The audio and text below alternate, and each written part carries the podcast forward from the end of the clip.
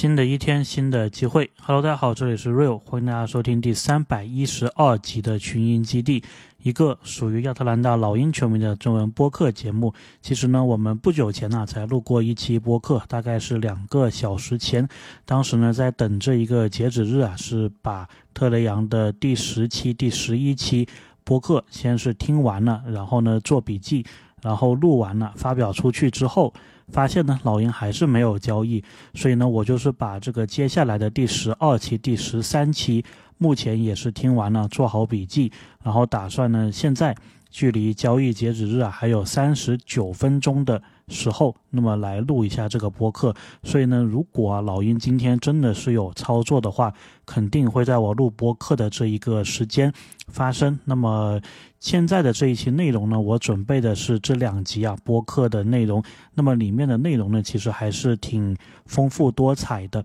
那么同样也是会做这个时间轴啊，把具体讲到啊这些东西都会。讲一遍，当然最关心的呢，还是说想看一看呢，老鹰会不会有动作。那么如果有的话呢，也是可以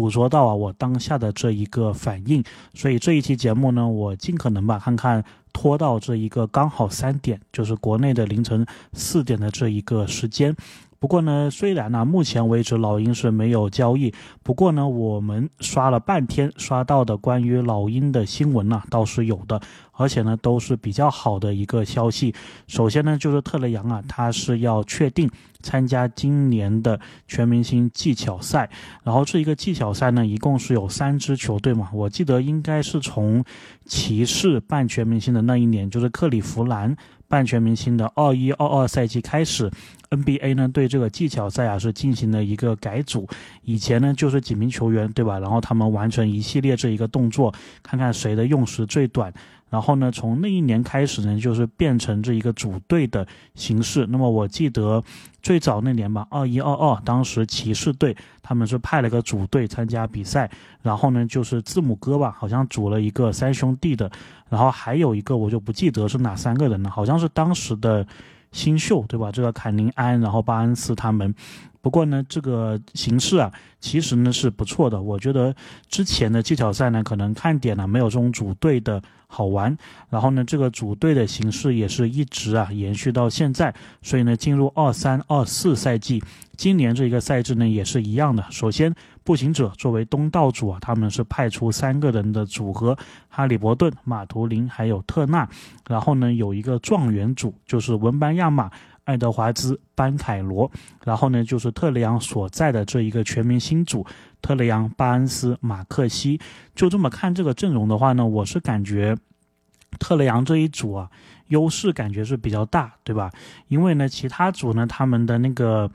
我感觉就是我们这一组的后卫球员啊，或者说后卫技巧的球员，感觉是更多一些的，就是特雷杨、马克西都是后卫嘛，然后巴恩斯。就是根据我的了解，他也是可以打一些后卫。而且在实际的比赛场上也是会打一些后卫的工作的，所以呢，我是感觉我们这一组啊，特雷杨、巴恩斯、马克西是比较占优势的。然后我们在刷这一个截止日消息的时候啊，也是看到了巴恩斯他是有在 Instagram 上面发这条消息啊，就说他得知自己进入这一个全明星队技巧赛这一组里面的时候呢，他是有在社交媒体上去特雷杨还有马克西说这个抛投啊就靠你们了。所以巴恩斯这一下也是，也是蛮好玩的。巴恩斯应该是第二次参赛了，对吧？就上一次应该就是在克利夫兰的那一次。所以呢，也是好消息啊。对于特雷杨来说，也是希望呢特雷杨在技巧赛当中能够给力。那么我记得特雷杨之前应该是参加过一次的，应该是要么是新秀赛季吧，或者就是他第一次当全明星首发的那一次。好像后面最后是被个谁。好像投三分给就是给绝杀了，好像类似是有这么一个剧情，所以呢，希望啊这一次能够技巧赛拿个小冠军。那么剩下这个新闻呢，也是跟特雷杨相关的，也是跟全明星相关的，就是特雷杨不仅仅是进了全明星的技巧赛，更加呢是进入了三分赛，所以他这一个周末啊非常忙，又技巧赛又三分赛，同时还要。这一个全明星正赛，就是除了扣篮大赛以外啊，其他都参加了。我看了一下呢，好像今年呢也就只有哈利伯顿和特雷杨，他是有这样的一个待遇，所以呢，这两个人呢人气都是非常的高啊，不愧是当时全明星票选后卫排前二的球员。那么三分赛呢，特雷杨会加入进来，与另外另外的这七名球员呢。进行一个比较，分别是比斯利、利拉德、布朗森、哈利伯顿、摩尔坎宁、米切尔、唐斯。那么看到唐斯这一个名字呢，我就想起来啊，当年应该是二一二二赛季，就是还是克里夫兰那一次，还是上一次啊，特雷杨参加全明星的那一次，他当时呢是跟唐斯应该是进入到了最后的那一轮嘛，然后最后是仅仅输给了唐斯，所以这一次呢，当然也是。希望啊有机会能够拿这个冠军。特雷杨之前参加全明星，无论是技巧赛还是三分赛，最好的成绩啊都是第二。那么今年有没有可能第一呢？拭目以待一下。我觉得至少呢，你输大个子可以啊，但是你看看入选的这一些球员，很多是来自于东部的，就是除了特雷杨以外。比斯利、利拉德、布朗森、哈利伯顿、米切尔，其中有几个名字就是当时跟你竞争这一个东部后卫首发，包括替补的球员。所以我觉得啊，对于特雷杨来说，我给他设立的一个要求就是，你这个三分要投的比利拉德、布朗森、哈利伯顿、米切尔好就行了。其他球员呢，你能不能投赢马尔坎宁、比斯利、唐斯，我就没有。那么的关心呢？我觉得三分的这一个看点呢，对于我们老鹰球迷来说，应该就是如此。但是不管怎么说啊，至少这个三分赛，至少这一个技巧赛，我们都是可以看的。包括全明星正赛，应该也还有一点点话题吧。毕竟特雷杨第一次从替补打起，所以这一个即将到来的下一个周末啊，我们应该是有东西可以看的。就这一点来说呢，还是不错。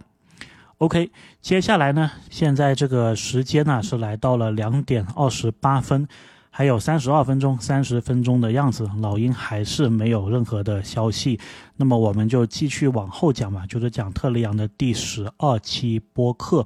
那么这一期播客呢，他们是有讲到几个话题啊。首先呢，就是在马丁路德今日打比赛对于特雷杨的一个意义。那么他这个播客啊，应该是在那一天比赛之后，就是我们主场打完马刺之后不久就录制的。那么特雷杨当然是提到，就是在马丁路德金。纪念日这一天能够在亚特兰大打比赛，对他来说是一种荣誉。然后呢，他也是知道马丁路德金这一个日子啊，对于非裔的美洲人来，呃，非裔的美国人来说是有多么的重要。然后同时呢，非常重要的一点呢，就是他在这一场全媒。直播的比赛当中，如果大家有印象的话，他上半场的那个三分感觉是非常的好，然后呢，在下半场是拿到了自己的第一万分，所以呢，这个主持人呢，Winston 他也是有问特雷杨自己拿到了一万分是什么样的一个体验，那么特雷杨当然他是说是感谢队友啊，因为如果没有他职业生涯以来的这一些队友的话，他是没有办法达到一万分的这一个成就，所以特雷杨这个回答还是非常的。对吧？非常懂怎么样去回答。那么他说呢，自己还年轻，所以会朝着下一个的这个里程碑啊去迈进。然后呢，主持人 Vincent 他也是提到了一点。那么这一点呢，其实我们之前有短暂的提过，就是当一个 NBA 球员他打到四百场常规赛的时候呢，他的场均得分、他的场均助攻，所有这一些场均记录啊，就是可以。并到这个历史榜上面去排名了。那么在他们录这一期节目的时候呢，特雷杨那个时候啊还差十场比赛到四百场，现在呢是只差一场就可以到四百场了。所以接下来客场打费城的这一场比赛呢，特雷昂如果出场的话，他是会在场均得分、场均助攻，包括其他所有的场均的这一个数据里面呢，是可以跟 NBA 现役，包括之前所有这一些历史级别的球员呢。可以同时在一个榜单里面出现。那么场均得分方面呢，在他们三百九十场比赛的时候。当时的一个数据呢，特雷杨是二十五点六六分的场均得分。那么如果是按这一个数字的话呢，在他到第四百场的时候，预计啊是可以排在 NBA 得分的第十三名，就是场均得分的十三名。然后助攻榜的话呢，我们之前的节目提过啊，就是如果是按照目前他每场可能九点五次的。助攻的话呢，他在四百场的时候会成为 NBA 历史上场均排第四的球员，得分第十三，助攻第四，这个是非常非常优秀的历史级的一个数据啊。那么再讲到一万一万分，包括是跟马刺的这一场比赛呢，其实还有一个细节啊，就是当时特雷杨拿完一万分，比赛结束获得胜利的时候，他的这个球衣啊，其实是给了场边的一个球迷的。然后那件球衣呢，其实是非常有历史意义的，因为是特雷杨拿到第一万分的球衣。然后呢，特雷杨也还是把这个球衣给了球迷。不过特雷杨回想起来啊，说幸好当时老鹰的这个装备管理员他有意识到，对于特雷杨来说，今天会是很重要的一天。所以呢，在上半场打完的时候，这个装备管理员呢就专门向特雷杨拿走了他上半场的那一件球衣，然后下半场给他换了一件球衣。所以呢，特雷杨说，虽然他这个一万分的球衣啊不在给了那个球迷，然后他自己也不后悔，他觉得是可以让这个球迷啊过。得非常开心，但是呢，特雷杨他自己其实也是有保留一个纪念品的，就是当当时拿到九千九百九十九分的这一个球衣。那么我自己是觉得说九九九九好像是比一万更加有意义一点吧。就是不管怎么说啊，当时还有这么一个细节。那么既然谈到了跟马刺的这一场比赛，主持人当然也是会问他啊，就是文班亚马，他觉得。就特雷杨觉得文班亚马是一个怎么样的球员？那么特雷杨呢，对文班亚马都是。赞不绝口啊！他认为文班亚马在进攻端是非常有统治力的，而且有非常丰富的进攻的手段。他是非常谦逊的一个人，而且有潜力能够成为历史的第一。然后特雷杨呢，这里还分享了一个细节，就是他其实跟文班亚马呢是有一个共同的训练师的。那么文班亚马呢，在特雷杨早期就是还没有。就是文班亚马自己还没有打出来的时候啊，当时呢就已经是两个人都是跟这个训练师一起训练，然后特雷杨还记得，就是他在可能前几年的时候。这个训练师呢，就一直是有跟特雷杨提过，就说：“哎，我这个休赛期要回去法国去跟一个年轻人练球，然后这个年轻人是越打越好了。”所以特雷杨隐隐约约他就知道文班亚马这一个人，只不过说可能当时文班亚马在全世界的这个影响力啊还没有那么的大，所以呢，大概啊就是有这么一个事情，然后特雷杨就回忆到说：“哦。”确实是随着文班亚马逐渐打出来啊，他的这个关注度是越来越高的，所以呢，他也是能理解啊，为什么当年这个训练师一直都是在不断的表扬这个文班亚马，因为他确实是一个非常不一样的球员。接下来呢，这个主持人呢就有问到特雷杨关于全明星。投票的这一个消息，当时的那个情况呢，是他们第二次的球迷票选已经出来了，但是还在等第三次的球迷票选结果。那么，如果大家还有印象的话呢，当时啊，特雷杨也是排在东部第二的位置，然后呢是比这个利拉德要高啊，而且是第一次反超利拉德。所以呢，主持人他是有把这个投票结果给特雷杨看，包括呢就是不仅仅是东部的，还有西部的，问他觉得这个投票是否合理，然后。特雷杨呢是说他是完全赞同这个球迷的一个选票的，而且他说呢，全明星其实就是关于球迷的，这个跟其他人都没关。其实我觉得特雷杨说这一句话的时候啊，他自己应该也是估计到，就是他的媒体啊、球员呐、教练这些投票是不太行的，所以他可能想通过这个形式啊去拉拉票。不过呢，他在后面马上又说了一句啊，就说他觉得他今年拿到这么多的一个粉丝的票是非常感谢这个粉。丝，因为他觉得可能他的粉丝也知道，如果特雷杨他自己是没有办法通过球迷的票选首发进全明星的话，他应该就进不去这一个全明星了。因为呢，从历史上来看，他是没有进过这个全明星的替补的，所以呢，他是觉得非常感谢粉丝的一个支持。如果能够入选的话呢，他觉得自己啊是。受到了认可，就自己付出的这一些努力啊、汗水受到了认可，然后他也认为说，不是所有人都有这一个机会能够代表自己的球队去打全明星的，所以呢，他是非常感激这一个机会。同时呢，他还有个小小的愿望啊，希望博格丹是能够进入三分大赛。但是根据今天的这一个消息呢，我们知道是不会进这个三分大赛了。不过特雷杨他自己是会进去的。随后呢，他的主持人啊，Winston 问了一个非常好玩的问题，就说：如果你自己可以组一套这一个全明星的技巧赛、三分赛，包括是扣篮大赛的这一个名单，包括可以选历史上所有的球员呐。你希望有哪些球员参加这个比赛？首先呢，技巧赛，特雷杨他是说他想看到韦德、纳什、保罗，还有他自己参加这一个技巧赛。然后三分大赛的话呢，他是给了四个名字啊，前三个应该是比较好猜了，库里。雷亚伦、米勒，然后第四名这一个球员呢，我是没有听过，不过特雷杨给的这个名字叫克里斯·穆林 （Chris Mullin）。那么这一名球员呢，特雷杨解释到他是左手将，所以他想看一个左手将参加三分大赛，这个是他的四人的组合。然后扣篮大赛的话呢，他也是给了四个名字啊，他是想看到卡特、拉文。戈登还有威尔金斯，就是老鹰的这一个民宿啊，一起能够参加扣篮大赛。然后这个时候呢，主持人就调侃了一下特雷杨，因为那个主持人说他想看到詹姆斯参加扣篮大赛，他觉得这个时候很帅。然后他又加了一句说，如果詹姆斯参加的话，哎，如果你可以跟詹姆斯一起去同台竞技这个扣篮大赛的话，会很好。然后特雷杨明显知道他这个主持人他这个朋友是在开他玩笑，然后就不想。不想理他，就有这么一个表情啊，我觉得还是蛮有意思的。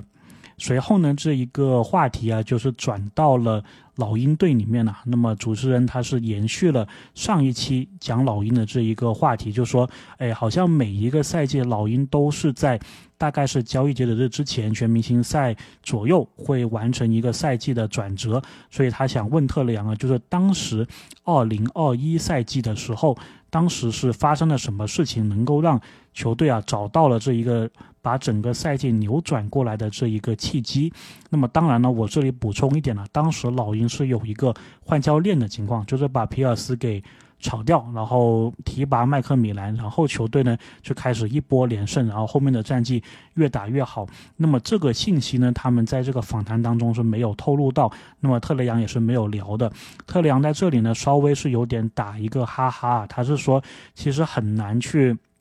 比较每一年每一个赛季的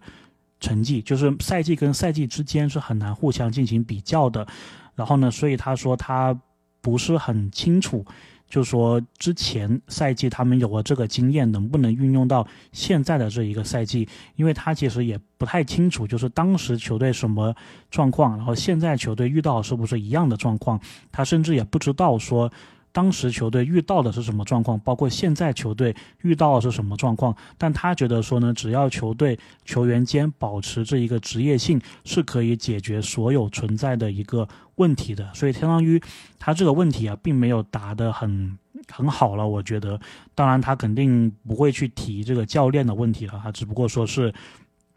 想把这个话题啊赶紧给结束，所以我也觉得这点蛮奇怪的，就是为什么他们既然是他自己的博客啊，为什么不把这个就是不把这个话题给直接跳过？因为我觉得这个说了之后呢，好像就没有获得更多的正面的一个信息。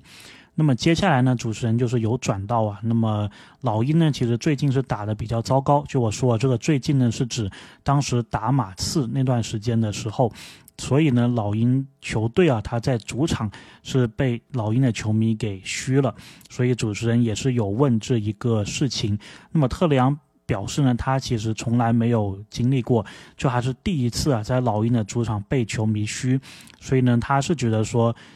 能被嘘啊，其实代表这个球迷他是在意球队的成绩，对球队是有期待的。那么球队的表现确实也是没有达到期待，所以他是可以理解的，理解这个球迷的嘘声的。不过呢，他也说啊说嘘声是有分两种，有一种嘘声呢，就像老鹰球迷给他们的，就是有意义的一个嘘声，然后有一些呢就是乱起哄的，所以他对于乱起哄的那些嘘声呢，他是不在意的。然后对于有意的那些嘘声呢，他是要想办法去不让球迷嘘，就是让球队能够达到球迷的一个预期，所以他觉得这一个是一个好事。然后接下来呢，就进入了网友提问环节，只要他们是没有请嘉宾的情况下，都会有这一个网友提问的环节。首先呢，主持人呢就问，就说比起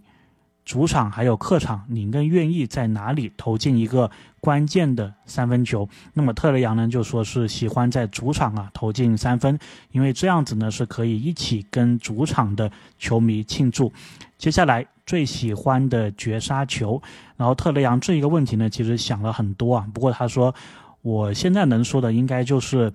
最近发生的那一个，就是当时我们在第五场季后赛比赛的时候，客场绝杀凯尔特人的那一球。他之所以喜欢那一球呢，是因为凯尔特人呢，他认为是他目前遇到过最强的季后赛的队伍，所以他是喜欢自己当时的那一个绝杀球。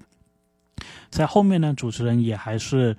问到了关于约翰逊的一个问题，就说。哎，特雷杨，你是怎么样帮助约翰逊取得目前的这一个进步的？那么特雷杨他是说，他觉得约翰逊的进步其实只有很小一部分是来自于他的一个帮助，更多的呢还是约翰逊随着这一个赛季打了更多的比赛，有更多的出场时间，在球队里面承担了更多的任务，他的这个自信心呢是在增长的。然后呢，他是说啊，到头来其实他们之间是彼此。互相需要的，所以都是要想办法去更进一步。那么第十二期的内容呢，大概就是如此啊。再看一下时间，两点四十二分，还有十八分钟，然后目前也还是什么事都没有，所以。搞不好啊，大概率老鹰最后就是什么事都没有了。那么接下来我们继续啊，来聊这个第十三期。第十三期呢是有一个特殊的嘉宾，也就是 TNT 解说天团的奥尼尔。然后呢这一集啊，其实开场的时候是非常有意思的，就三个人，然后每个人坐一个沙发。特雷杨呢，还有这个主持人 Winston 都是穿的比较随意休闲一点。然后特雷杨呢就是西装笔挺啊，就好像跟平常解说 TNT 比赛一样的一个装扮呢。然后就是出现在他们这个演播室。我自己猜啊，可能有可能是奥尼尔他可能那天晚上是要去 TNT 直播的，然后刚好就是穿这个衣服先来特雷杨这里录播客，然后再去解说，有可能是这样子的。然后呢，这个。节目刚开始的时候，特雷昂就拿着麦克风嘛，就大概就是要做一个开场白。然后呢，这个时候奥尼尔就打断他了，然后就说：“你应该要有更多一点能量，就是你说话要更有能量。”然后奥尼尔就学这个他经常学的老鹰的这个叫声，就是啊啊啊啊这一个声音，然后就说：“你要学着叫这个，然后就会更加有能量。”然后特雷昂听到这里呢，就是。就是觉得还蛮好玩的，不过特雷杨其实是蛮听得进奥尼尔给他的建议的，所以呢，特雷杨也就是这样子去去学着了。然后呢，同时啊，特雷杨的这一个主持人伙伴 Winston，他在介绍奥尼尔的时候呢，奥尼尔也是故意给他开了个玩笑啊，就他说，首先他是提了个建议，就是说。呃，你虽然不是 NBA 球员，但是呢，你在采访我的时候，不要把我这些过去的履历啊当成是什么很重要的，你就把我当个朋友就好了。所以他是建议他这个主持人呢，能够给他这个直接的眼神的沟通，就是看着奥尼尔说话，而不要胆怯。那么这个主持人也是呃，就是学到这一点，然后呢，就看着奥尼尔在介绍他，然后呢，这个奥尼尔就故意问这个主持人呢，说你叫什么名字？然后呢，奥，然后这个主持人就说：“我叫 Winston。”然后奥尼尔就说：“好的，我记住你了，Thomas。”就是故意最后还把他这个名字念成 Thomas。所以呢，奥尼尔确实是蛮搞笑的一个人呢。然后呢，这个 Thomas 就是 Winston 呢，他也是有问，就说：“哎，刚刚你们开场的时候讲到了那个音教啊啊啊啊，说这个音教到底是怎么来的？”然后奥尼尔呢，其实就有讲到啊，这个是当时的。二零二一赛季就是老鹰进东决的那一个赛季，然后呢，奥尼尔他是觉得说，很多人都不怎么看好老鹰，或者说他在那个赛季之前，其实他自己也不是老鹰球迷，但是呢，他是非常喜欢库里还有特雷杨，他觉得这一种有投射能力的。后卫有超远能力的后卫是他非常欣赏的一个类型，所以呢，借着东决那个赛季啊，奥尼尔其实就慢慢的成为了老鹰的球迷啊，成为特雷杨的一个球迷，所以就开始是，就是支持老鹰。然后他也意识到说，在 TNT 他们平常解说比赛的时候，很多人都是看不起这个老鹰或者看不起特雷杨的，所以奥尼尔他说他作为生活在亚特兰大人，他是想。英文叫做 show some love，就是给亚特兰大的球队一些爱，一些这个支持，所以他呢是经常是支持特雷杨，包括亚特兰大的篮球队。那么老鹰就是其中之一了。所以呢，奥尼尔他是一个可以说是老鹰的一个粉丝。那么接下来这个播客内容呢，很多的东西啊，其实都是。围绕着奥尼尔，就比如说他即将会被魔术退役球衣，然后他当时在湖人时期啊打的这一个比赛拿了几个冠军那一些故事，那么这部分呢，我们其实就会跳过，因为其实跟老鹰的内容啊不是很相关。然后有一个地方呢，我觉得是比较值得提的，就是可能大家不知道啊，但是奥尼尔他自己是有一本自传的，而且呢，这个自传还有有声书的版本。大概呢，全部加起来可能五六个小时吧。那么我之前也是借着开车这个时间呢，我其实也听完了，然后是蛮有意思的。就是如果一个作者他是出了自传。然后呢，又是用自己的声音去录了一个有声书的版本。这一个有声书的版本呢，其实是挺有价值、挺有意义的。所以，如果大家对奥尼尔的这个故事感兴趣的话，也是可以听那个有声书，包括是看这一期播客。但是呢，在这里我就不会说是。展开啊，奥尼尔具体讲的就是他当时魔术的岁月啊，湖人的岁月啊，那些内容我们就不聊了。那么接下来可以聊的部分呢，就是奥尼尔其实有给过特雷杨一个建议，就是他是说呢。对于特雷杨来说，或者说对于奥尼尔来说吧，他真正在意的东西只有三个，而且是有顺序的。第一个呢，就是他的家里人，他的妈妈，然后他的小孩这一些人。然后呢，接下来是他的这个机构，就比如说他会参加这个 TNT，对吧？他自己应该也是有一些别的机构。然后就是他的钱。然后他是觉得呢，说他是只会。在意家里人的建议，只会在意他们想什么，而不在意别人想什么的。然后对于奥尼尔来说呢，嫉妒永远是他的一个原动力，就是别人有的，然后他自己没的东西，他就很想去争取，很想去拿到这一个东西。然后奥尼尔呢认为啊，特雷杨在他看来也是有这一个原动力的，就是想赢球，想变得更好，想比别人更好的那一个动力，还有性格。所以呢，当奥尼尔他。对特雷杨慢慢的了解之后，他是觉得啊，特雷杨叫做 one of us，就是英文叫 one of us，中文翻译过来呢，就是说他觉得特雷杨是属于他们的一份子，就是他所见过的，包括他自己本身的伟大篮球运动员所有的那一种特质，他觉得特雷杨是有的，所以他是特别。喜欢特雷杨的，那么特雷杨在这里呢，也是说到了，就说他其实无论是进全明星啊，或者说是平常打比赛，不仅仅都是代表球队、代表亚特兰大，同时呢，还代表了他自己的这一个姓呢，杨样这一个姓。所以呢，特雷杨他是说，这也是他平常生活打球的一个动力。然后特雷杨呢，其实也回忆到了，就是奥尼尔给他的一个建议，而且这个建议呢，他一直是受益到现在的。就是说，好的球员、伟大的球员不能够连续有两场比赛打得不好，所以呢，这一点呢，奥尼尔也是相当于是跟他肯定了一下，就说确实是，就如果你想造就伟大，如果你想变得更好，你是不能够允许自己有两场比赛打得不好的，不管你这两场比赛发生了什么，不管是什么样客观存在的一个原因，你都不能够有连续两场比赛打得不好。然后接下来呢，就是聊到了科比啊。其实科比这一个话题呢，我们录音的今天不仅仅是交易截止日，同时也是科比离世的四周年。还有呢，就是今天呢，湖人队他是会在主场揭幕科比的一个雕像。我还记得呢，我也不确定我之前有没有在节目当中跟大家分享过那一天的一个情况。但是那一天呢，我还有印象啊。当时我是在亚特兰大，就是从田纳西这边过去，然后想看老鹰打奇才的比赛。然后当时呢，我也是有一个朋友啊，他从西雅图那边专门飞过来找我玩，所以呢，就是带着朋友一起去看比赛，相当于是这样子。然后当时呢，老鹰打奇才，然后位置其实还不错的。我记得我当时。应该也是下了血本吧，每个人可能大概一百二十刀左右的比较靠前的这一个座位。那么我们就比较早的到了亚特兰大，然后距离比赛呢可能还有个四五个小时，所以我们就是在亚特兰大市中心啊老鹰球馆旁边去吃一个牛扒。那个牛扒店我还记得名字啊，叫做 Roth，叫什么 Chris Roth 还是什么 Roth Steak 之类的，反正是一个蛮出名的连锁。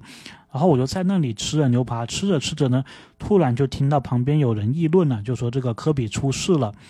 然后呢，旁边那些人就说你你在开什么玩笑，对吧？然后我还记得当时呢是一个服务员，然后他是听到其中一桌客人里面有一个人说科比出事了，然后那个服务员就说他这个乱说。然后呢，这一个刚刚说科比出事这一个人呢，他就说不对不对不对。有很多人在推特上都报道了，他这样一讲完之后呢，餐厅里面的很多其他人都开始看这个手机啊，包括我自己也是看这一个手机。然后呢，这个人就叫餐厅的服务员说：“你们赶紧开这一个电视看看是怎么样。”然后电视一打开，所有人都震惊了，确实是出现了这一个事情，所以很多人都是不敢相信的。也就是你在餐厅里面会明显能看到，就大家都在那里。感慨，然后说 “Oh my God”，就很多这一种声音出现。然后我当时就是感觉这一个整个这个这个餐厅里面这个滤镜就变了，就是有点点灰蒙蒙这一个感觉。然后出了餐厅之后呢，也是发现有很多人就在讨论这个事情，就说：“哎，你有没有听到？你有没有听到？”因为其实当时那个环境呢，就是在老鹰球馆。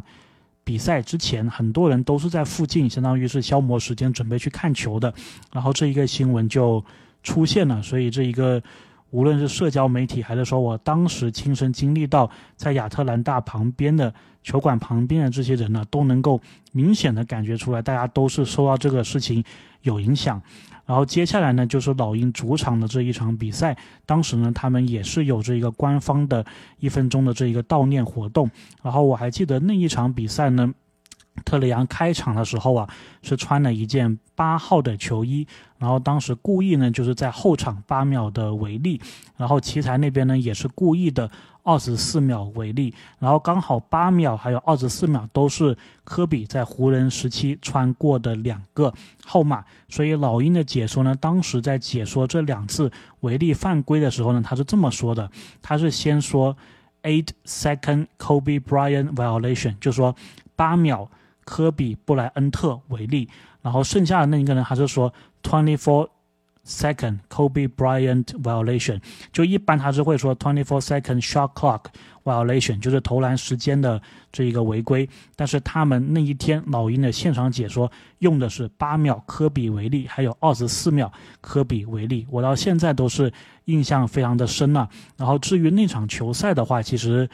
不是那么重要了，但是我记得特雷杨是打得非常的好，然后球队取胜的。直到现在，我都是对当时啊这个事情感到不太敢相信，然后印象是非常的深的。所以奥尼尔呢，他在讲到科比的时候啊，他是说他跟科比之间是一种互相激励、互相鼓励的状态。那么奥尼尔其实用了一个比喻啊，虽然这个比喻可能不是那么的恰当，但是我觉得是挺有道理的，就是说他觉得。科比是一头是一个这个斗牛犬，他有争强好胜的一个性格，想赢，对吧？想比别人更好。然后奥尼尔就说呢，如果你家里是养了一头这个斗牛犬。然后你知道他有这个争强好胜的性格，那么作为主人，你的任务啊，就是要想办法把他的这一个性格给激发出来，让他性格最大化，让他能够成就自己，让他能够提升自己。所以当时奥尼尔跟科比的相处之道，奥尼尔就是觉得说他有义务啊，就是帮助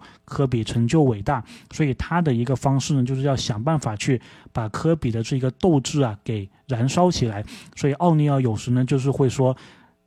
在科比比赛之后，然后跑去跟科比讲说：“你今天怎么只拿了十分？你今天怎么只有五次助攻之类的？”这一个话语是希望能够把最好版本的那个科比给刺激出来。这个呢，大概就是奥尼尔想讲的一个内容。OK，那么特雷杨啊，这个第十二期、第十三期的播客的内容呢，我们就全部讲完了。目前的时间。两点五十五分，老鹰还是什么状况都没有。那么我们就先当着老鹰什么状况都没有来讲吧。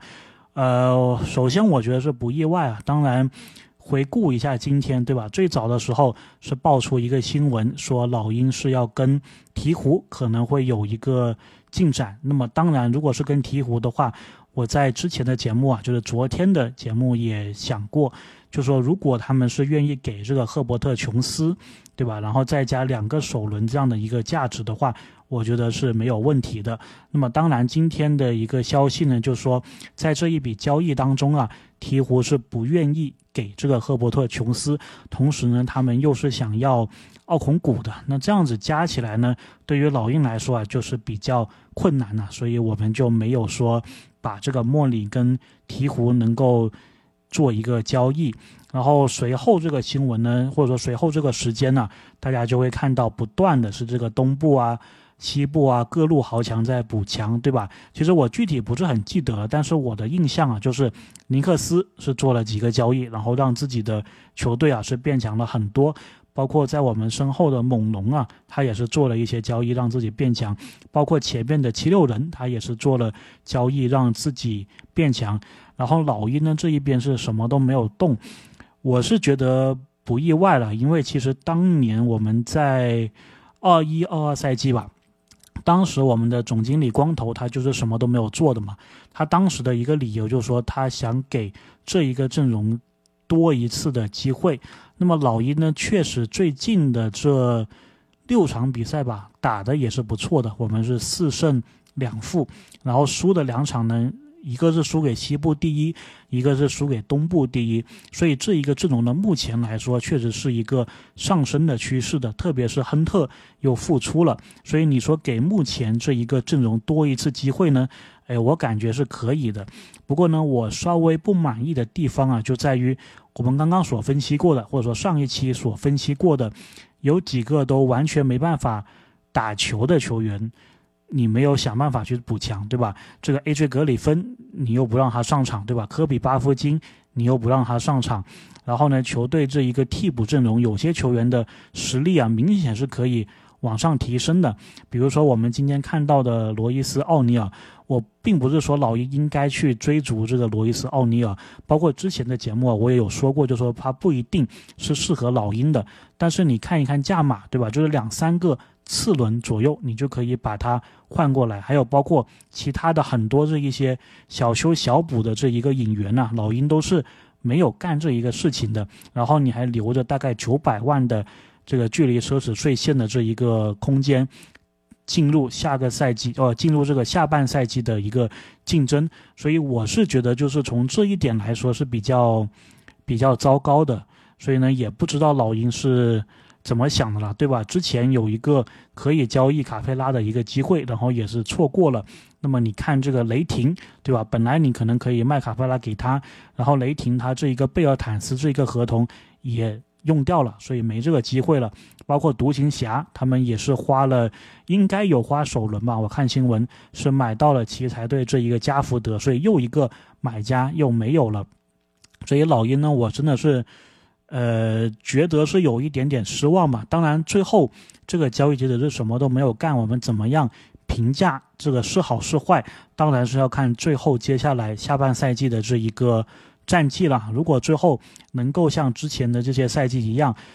到了这个第八甚至第七的一个情况，那么我觉得还是可以接受的。如果呢，你最后是被公牛、被篮网反超，对吧？或者说一直就超不过公牛的一个状态的话，那么我觉得你这个交易节的日就是一个失败的状态。我们这一个交易节的日，包括之前的一个月，给人的一个感觉呢，就是我们一直是在当。卖家，然后再讨论，就是别人想买莫里，对吧？然后我们一直就在一个讨价还价的一个状态，包括呢，活塞也问过你价格，鹈鹕也问过你价格，然后最后你说不行，哎，但是问题是什么？你从来没有想过自己是可以当一个买家吗？我感觉好像老鹰管理层没有这样想过啊，就是你不卖了是一回事，但是为什么你不买呀？所以呢，我是觉得这一点我是不太满意的。那么我现在说话此刻啊，已经是来到了三点整，好像是没有消息了。所以呢，今年的交易截止日啊，应该就是如此了。那么接下来，希望啊，老鹰虽然你没有动作，但是看看能不能战绩进行一个反弹。但是如果就是我录完音之后，就三点以后又出来一些情况，因为有些时候呢，它是会出现就是已经过了截止日，但是这个消息啊是晚一些才爆出来的。如果是有这样的情况的话呢，说不定我们会再多录一期啊。但是如果没有的话呢，那这一期应该就算是我们交易截止日的一个小总结。然后前面的内容呢，也一共是有。四期啊，特雷杨这一个播客，所以内容这个丰富度还是非常多的。那么下一期呢，如果不需要再加更的话，那么我们就会回到我们常规赛的这一个比赛当中。那么接下来是客场打费城了。我之前也讲过了，就是特雷杨播客里面也提到了，如果特雷杨这一场出战的话，他在场均的得分、场均的助攻方面。都是可以上榜的。目前预测场均得分是十三分，场均助攻是第四啊，不是十三分，场均得分是历史第十三，场均助攻是历史第四。然后同时呢，特雷杨今天虽然我们没有交易，但是也迎来了很好的消息，特雷杨是可以进入这个技巧赛，还有三分大赛的。OK，这里是 Real，感谢大家今天的收听，那我们下期再见。